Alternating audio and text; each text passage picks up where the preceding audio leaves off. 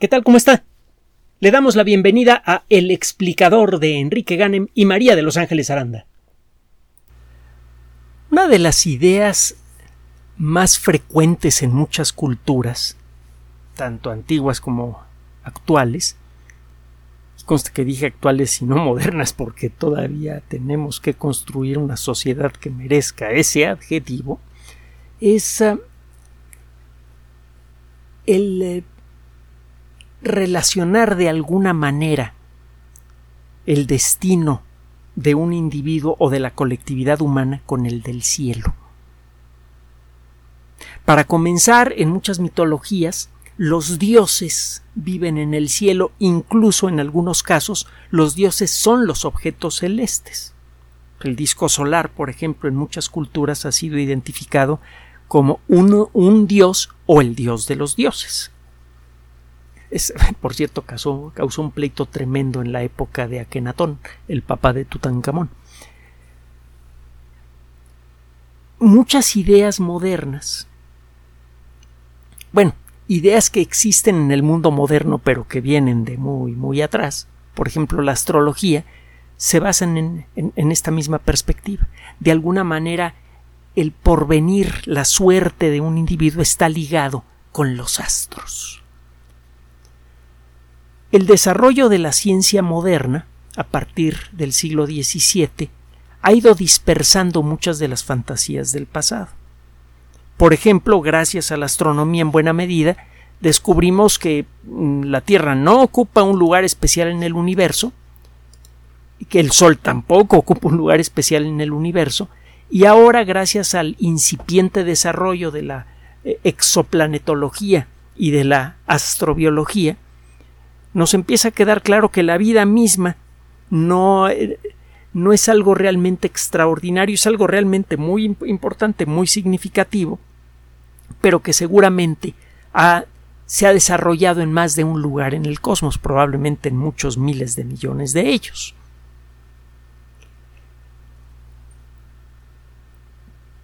La ciencia al mismo tiempo nos quitó esa fantasía que las estrellas determinan quién va a ser rico, quién va a ser pobre, quién va a ser poderoso, quién no lo va a ser, etcétera, etcétera, para reemplazarla por una realidad más sobria, más, ah, ¿cómo le llamaría yo? pausada quizá, y más grandiosa. Gracias al desarrollo de la astrofísica, eh, a nuestro entendimiento del fenómeno radioactivo, de la naturaleza del átomo, gracias a lo que pasó en el mundo de las ciencias físicas en la primera mitad del siglo XX, nos empezó a quedar claro que toda la materia de, de la Tierra, incluyendo la materia viva, son consecuencia de lo que sucedió en el corazón de estrellas hace miles de millones de años. La Tierra está hecha de ceniza de estrellas, de estrellas en plural, adivinamos en la superficie terrestre los residuos de eh, estrellas un poco más grandes que nuestro Sol, de estrellas gigantes, incluso del resultado del choque del corazón de dos estrellas muertas, de dos estrellas de neutrones. Parece que de allí viene una buena parte de algunos elementos químicos como el oro y el platino. Entonces en nuestro planeta tenemos condensada la la, historia de muchas estrellas diferentes. Y nosotros mismos somos una manifestación viva de esa historia. Entonces sí, las estrellas influyen en el ser humano, pero no como imaginábamos. Esta influencia puede tomar muchas formas diferentes. Acaba de aparecer un artículo muy sabroso publicado en la revista Nature Geoscience la revista de geociencias de editorial Nature, que ya sabe pues, que es de lo mejorcito. Resulta que este grupo de investigación eh, internacional, que involucra eh, personas que trabajan en la Universidad Curtin de Australia, en, eh, la, en el Instituto de Geología y Geofísica de la Academia China de Ciencias y otras instituciones, se pusieron a estudiar, desde la perspectiva astronómica, una etapa en la historia de la Tierra que mm, ha resultado ser un gran acertijo tanto para las personas que pretenden entender cómo se desarrolló nuestro planeta, como para aquellos que nos interesa el desarrollo de la vida. En, hace dos mil millones de años, el contenido de la atmósfera de la Tierra, de oxígeno en la atmósfera de la Tierra estaba creciendo. Todavía ese contenido era muy bajo, pero ya era interesante. El oxígeno es una sustancia muy reactiva que genera mucha energía cuando se une a otros átomos. Y eh, quizá por esas fechas algunos seres vivos que estaban aprendiendo a producir oxígeno estaban también aprendiendo a utilizar las peligrosas reacciones químicas en las que participa el oxígeno para generar mucha energía. Esos organismos que aprendieron a utilizar el oxígeno para su metabolismo empezaron a tener ventajas sobre los otros. Los organismos que utilizan oxígeno tienen metabolismo rápido. Y eso en principio debió acelerar el proceso evolutivo.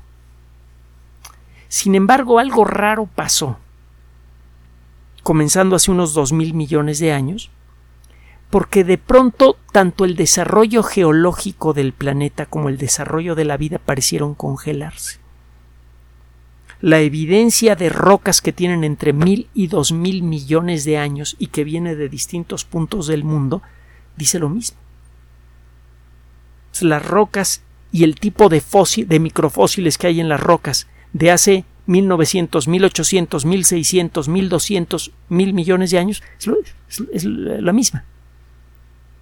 Encontramos exactamente lo mismo. Por mil millones de años la Tierra fue esencialmente idéntica y la vida también, hasta donde podemos decir. Y es por esto que los especialistas en el estudio de, este, de esta etapa en la historia de la Tierra que se conoce como el León precámbrico, que comienza con la formación de la Tierra y termina hace 541 millones de años, es un, un, una etapa que involucra cuatro mil millones de años de historia de la Tierra, casi toda la historia de la Tierra. Los especialistas en el estudio del eón precámbrico le llaman a esta etapa el eh, boring billion en inglés, es decir, eh, los el mil millón aburrido sería una tosca traducción al español. Recuerde que billion en inglés son mil millones en nuestro idioma. Por mil millones de años la Tierra fue igual y la vida fue igual. ¿Qué pasó? Es curioso, si usted empieza a estudiar la estructura de las rocas de esa época, encuentra que justo antes de que empezara esta etapa aburrida en la historia de la Tierra, hubo un aumento espectacular en la cantidad de oxígeno en la atmósfera. Se hace 2.500 millones de años el oxígeno comenzó a aparecer en la atmósfera terrestre y en los mares terrestres. Hay evidencias minerales muy claras de esto. Y durante 500 millones de años el contenido de oxígeno fue pues, más o menos constante. Es decir, hace 2.600 millones de años no había oxígeno, hace 2.500 millones de años comenzó a aparecer. Para hace 2.400 millones de años el contenido de oxígeno se había más o menos estabilizado. Luego, hace un poco más de 2.000 millones de años comenzó a subir el oxígeno, de pronto disminuyó y se quedó constante durante mil millones de años. Termina esa etapa aburrida de mil millones de años y, el oxígeno vuelve a subir de golpe. Pues, ¿Qué pasó? Y lo mismo pasa cuando usted ve los fósiles. El tipo de fósiles que ve en las rocas de esta etapa, como le decía antes, es el mismo durante esos mil millones de años, como si no hubiera ocurrido evolución. Y lo mismo pasa con ciertas estructuras geológicas de la Tierra. Se congeló de alguna manera el desarrollo geológico y biológico de nuestro planeta por mil millones de años. ¿Qué pasó? Se han propuesto toda clase de teorías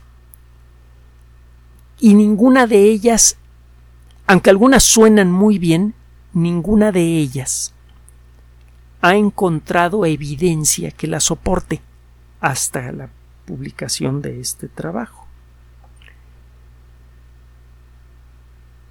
Sabemos que cuando se, integró la Tierra por primera vez giraba muy rápidamente sobre su eje. Los días quizá duraban 15, 16 horas, una cosa así. El ritmo de rotación de la Tierra era sustancialmente mayor. Esto en parte ocurrió quizá por la forma en la que se formó la Luna. La Tierra se forma de una, de nube de gas y polvo hace 4.586 millones de años, cuando parece que quedó integrada la Tierra, y 100 millones de años después le pegó una cosa más o menos del tamaño de Marte que casi la desbarata. Por varios días la Tierra en lugar de verse como una esfera parecía un huevo estrellado, hecho de roca fundida. Fue solo gracias a que la Tierra ya era más o menos grande cuando esto ocurrió, que tuvo la gravedad suficiente para volverse a integrar. Quedó despedazada la Tierra y se volvió a integrar gracias a su gravedad, gracias a que buena parte del material de esta Tierra despedazada no se alejó demasiado del, mismo lugar. La gravedad eh, de, todos esos pedacitos de tierra fue suficiente para volver a pegar al planeta de los residuos que quedaron alrededor se formó la Luna. Esa es la mejor hipótesis que tenemos en la actualidad para explicar el origen de la Luna y tiene bastantes bases. Obviamente no podemos asegurarlo con precisión porque como demonios le hace usted para asegurar eh, que algo tan titánico ocurrió hace tantísimo tiempo, ¿no? Pero bueno, hay mucha evidencia que sugiere que eso pasó y parece que no solo le pasó a la Tierra, había un planeta un poco más chico que Marte entre Marte y Júpiter que fue destruido y los restos ahora le llamamos los asteroides. Parece que a Urano le pegó otra cosa grandotota. Parece que esos golpes fueron más o menos comunes cuando se formó el sistema solar. Además, le platicaba que hay varios sistemas solares en formación que son incluso observables con telescopio de aficionado. Hay uno en particular que se llama Beta Pictoris, se trata de la segunda estrella más brillante de una constelación que se llama el Caballete del Pintor. Por eso Beta, la estrella más brillante sería Alfa, la primera letra del alfabeto griego. Beta Pictoris es la segunda estrella más brillante del Caballete del Pintor. Está rodeada claramente de un anillo de gas y polvo y, se han observado dos o tres explosiones de polvo muy fuertes como si una cosa grande le hubiera pegado otra cosa grande. parece que estas cosas suceden con alguna frecuencia en los sistemas solares jóvenes. Bueno, ese golpe no solamente habría formado a la Luna, habría conseguido que la Tierra girara muy rápidamente. De hecho, la Tierra nació girando rápidamente y ese golpe la aceleró todavía más. Cuando menos lo que dicen algunos.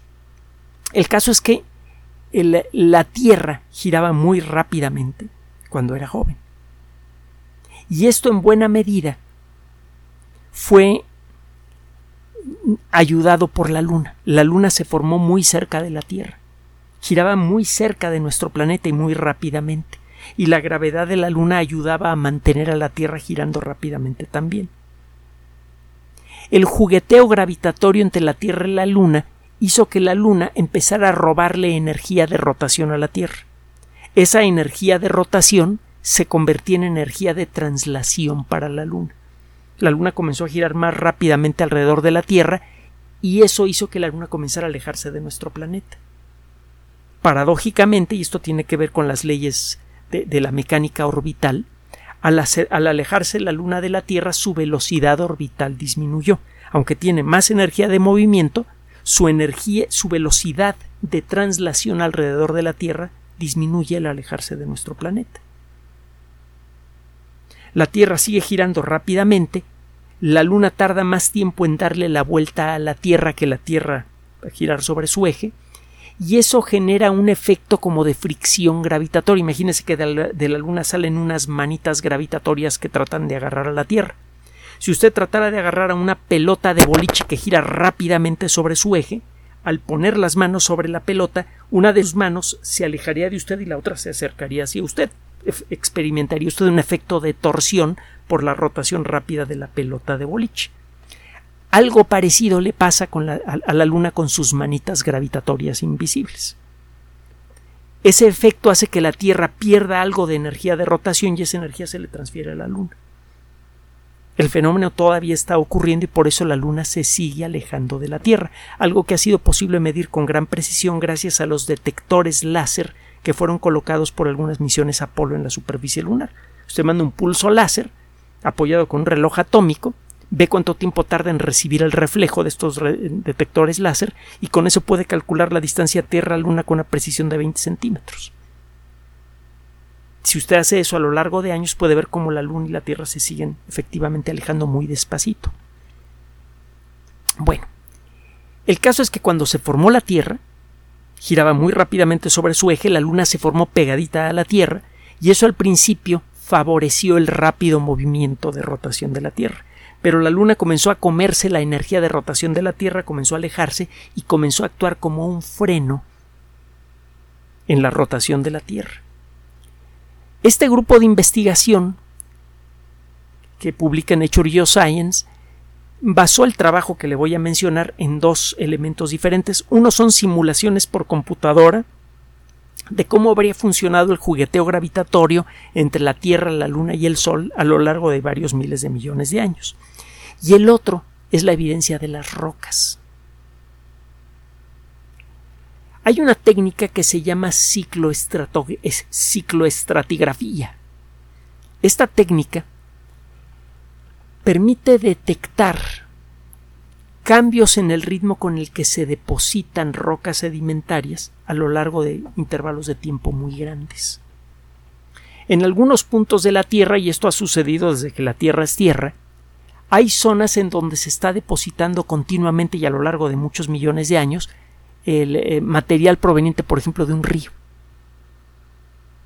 Hay grandes valles que pueden durar sin llenarse millones de años a donde descargan ríos, se forman lagos, el agua de los ríos, al perder velocidad al entrar al lago, dejan caer todo el lodo que traen encima y en el fondo del lago se empiezan a formar capas muy delgadas hechas de sedimento.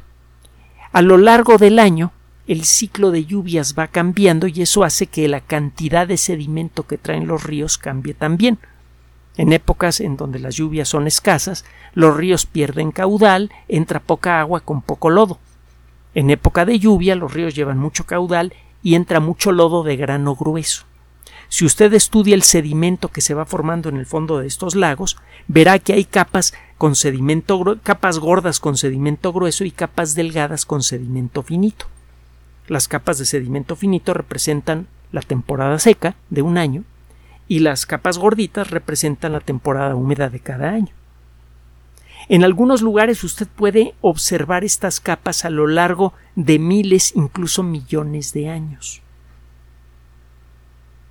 Y si usted tiene el cuidado de buscar este tipo de formaciones geológicas en distintos lugares del mundo, algo que se ha venido haciendo a lo largo de más de un siglo, usted puede empezar a empalmar registros usted tiene aquí una zona en donde se depositaron sedimentos por 100 millones de años, que van de tal época a tal época. Y luego encuentra en otro lugar del mundo otra zona en donde se depositó también a lo largo de 100 millones de años material de este tipo, y las fechas se empalman parcialmente. Si usted junta los dos registros, usted puede tener un registro de cómo fue el ciclo de lluvias y el ciclo de secas a lo largo de 200 millones de años, 300, 500 millones de años. Los ciclos de sequía generalmente son anuales, igual que los ciclos de lluvia. Si usted ve con cuidado estas capas lodosas, usted puede ver las diferencias en la deposición de lodo a lo, a lo largo de un solo día. Entonces, si usted estudia con cuidado estas capas de roca, puede contar el número de días que pasan entre dos temporadas secas y con eso sabe cuántos días transcurrieron entre dos temporadas secas, por lo tanto sabe cuántos días transcurrieron a lo largo de un año. Fue con este tipo de técnicas que nos empezó a quedar claro que la Tierra giraba más rápidamente en el pasado que en la actualidad. Ahora, una modificación de esta, de esta técnica permite detectar ciclos mucho más amplios. Por ejemplo, ciclos que duren 100.000 años. Sabemos que desde que la Luna está con nosotros, 100 millones de años después de la formación de la Tierra, la forma de la órbita de la Tierra ha cambiado ligeramente con el paso de, centenares de miles de años. Esto también es inducido en parte por la gravedad del Sol y quizá en parte también por la gravedad de Júpiter, que aunque está lejos, pues, es muy grandote. El caso es que sabemos que la forma de la órbita de la Tierra cambia ligeramente en un ciclo que dura como 100.000 años. A veces vuelve un poquito más elíptica, a veces un poquito más circular. Cuando la órbita de la Tierra se vuelve más elíptica, el clima también se vuelve un poco más extremo. la diferencia de distancia en la actualidad entre el verano y el invierno con respecto al Sol es como de 5 millones de kilómetros. En invierno, en el hemisferio norte estamos 5 millones de kilómetros más cerca del Sol que en verano. Suena un tanto paradójico porque hace más frío, pero eso tiene que ver con la inclinación del eje terrestre.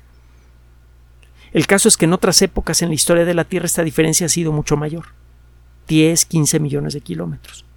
Y eso hace que los años en estas etapas en donde la órbita de la Tierra es un poco más elíptica de lo normal, tengan un clima más extremo. Y este extremo de clima generalmente favorece la formación de grandes casquetes de hielo. Cuando la Tierra está en esta etapa donde la órbita es un poco más elíptica de lo normal, hace mucho frío.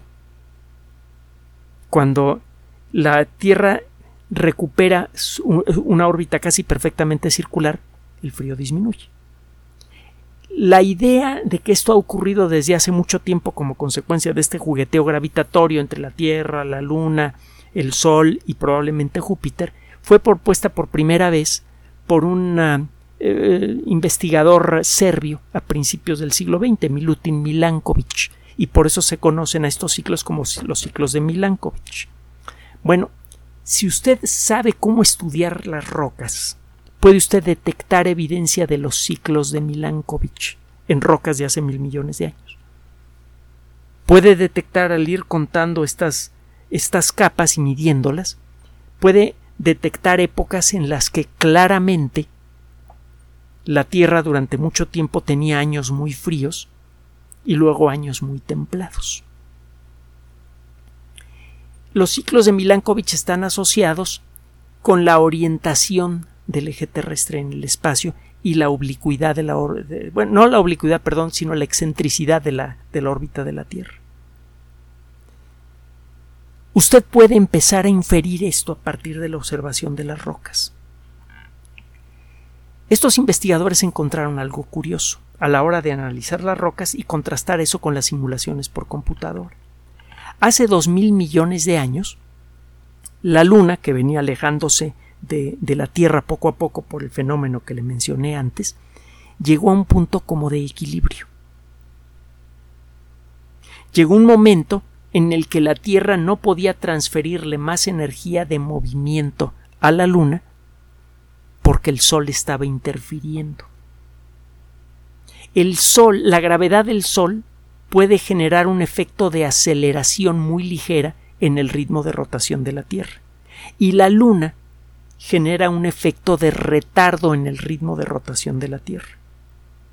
Inicialmente, cuando se formaron la Tierra y la Luna, la Luna estaba muy cerca de la Tierra y el efecto gravitatorio de la Luna era mayor. La Luna fue frenando el ritmo de rotación de la Tierra con rapidez. Pero hace dos mil millones de años la Luna alcanzó una distancia de la Tierra tal que su gravedad dejó de ser preponderante para frenar el ritmo de rotación de la Tierra. La misma energía que le robaba la Luna, la, misma energía de rotación que robaba la Luna a la Tierra, le era entregada por el Sol a nuestro planeta. El resultado final es que la Tierra estuvo girando alrededor de su eje con el mismo ritmo y esto se ve a la hora de contar el número de días que transcurrían en un año en estas capas de roca que se han encontrado en distintos puntos del planeta y que cubren toda esta etapa de mil millones de años. Durante mil millones de años el, el día de la Tierra duró 19 horas, prácticamente sin variación. Luego, hace mil millones de años, la luna que se seguía alejando muy despacito de la Tierra llegó a un punto en donde se rompió ese empate entre la Tierra y el Sol y se inició una nueva dinámica. Otro día le platico cómo va el rollo porque es bastante complicado, mucho más complicado de lo que le voy de lo que le estoy contando ahorita. Pero el caso es que durante mil millones de años hubo un empate entre la influencia frenadora de la Luna y la influencia aceleradora del Sol en lo que a la duración del día terrestre se refiere. Y parece que este proceso estabilizó también el clima terrestre y disminuyó quizá la tensión en la corteza terrestre y esto podría haber reducido el ritmo de movimiento de los continentes, aunque eso es pura especulación. El caso es que durante esos mil millones de años coincide que la vida prácticamente no evolucionó, que la química atmosférica prácticamente se congeló, no cambió, esa es otra evidencia de que la vida no evolucionó mucho, y la duración del día terrestre fue la misma, 19 horas. Las simulaciones indican que hace mil millones de años se rompe este empate y cuando observamos rocas que tienen un poquito menos de mil millones de años vemos un aumento en el oxígeno en la atmósfera de la Tierra, empezamos a ver nuevos microfósiles diferentes y de nuevo evidencia de evolución rápida, empezamos a ver cambios muy importantes en el clima terrestre. Poco tiempo después de que se rompió este empate entre la Tierra y la Luna, se vinieron unas etapas de frío espantoso que hicieron que la Tierra estuviera cubierta casi por completo de hielo hasta el Ecuador. Fueron dos o tres etapas de este tipo que duraron en algunos casos más de 10 millones de años. Y curiosamente, durante estas etapas de frío extremo parece que el proceso evolutivo aceleró mucho porque al final de esta última etapa de, de bola de nieve, así se le llama Snowball Earth, es decir, la Tierra bola de nieve, al, al, final de esta última etapa en la que la Tierra prácticamente quedó congelada es que aparecieron los primeros organismos multicelulares. Entonces, cuando se rompió el empate gravitatorio entre la, entre la, la Luna y el Sol, no solamente la Tierra empezó de nuevo a cambiar su estructura geológica y a ver nueva evolución en su clima, la vida también despertó de nuevo. De alguna manera, efectivamente, lo que sucede en los cielos ha afectado y sigue afectando a la vida terrestre. Muchos de los ciclos hormonales y de otro tipo que transcurren en nuestros cuerpos están relacionados casi con seguridad con el ciclo lunar. Es muy probable que los primeros seres vivos que caminaron en la superficie seca de la Tierra lo hayan hecho ayudados por las mareas generadas por la Luna. Es claro que la evolución, de la Tierra ha sido controlada por las fuerzas inconscientes del cielo. Y eh, en los años por venir, si nos portamos bien y aprendemos a vivir decentemente con nosotros mismos, vamos a encontrarnos en una situación deliciosamente opuesta. Durante 4.500 millones de años, los astros han dictado la evolución de la vida. En los años por venir, si logramos desarrollar una sociedad que sea mínimamente decente y estable, vamos a ser nosotros los que vamos a controlar los destinos de los astros. Gracias por su atención. Además de nuestro sitio electrónico www.alexplicador.net, por sugerencia suya tenemos abierto un espacio en Patreon, el explicador Enrique Ganem, y en PayPal, el explicador patrocinio por los que gracias a su apoyo sostenemos este espacio. Puede usted descargar gratuitamente estos audios en formato MP3 en Spotify y en iTunes como El Explicador sitio oficial y en SoundCloud como El Explicador y con formato de video en YouTube en El Explicador sitio oficial. Recuerde nuestras redes sociales de siempre, Twitter Enrique-Ganem y en Facebook Enrique Ganem sitio oficial, El Explicador y los grupos que usted ya conoce. Finalmente, el explicador siempre somos María de Los Ángeles Aranda y Enrique Ganem. Gracias.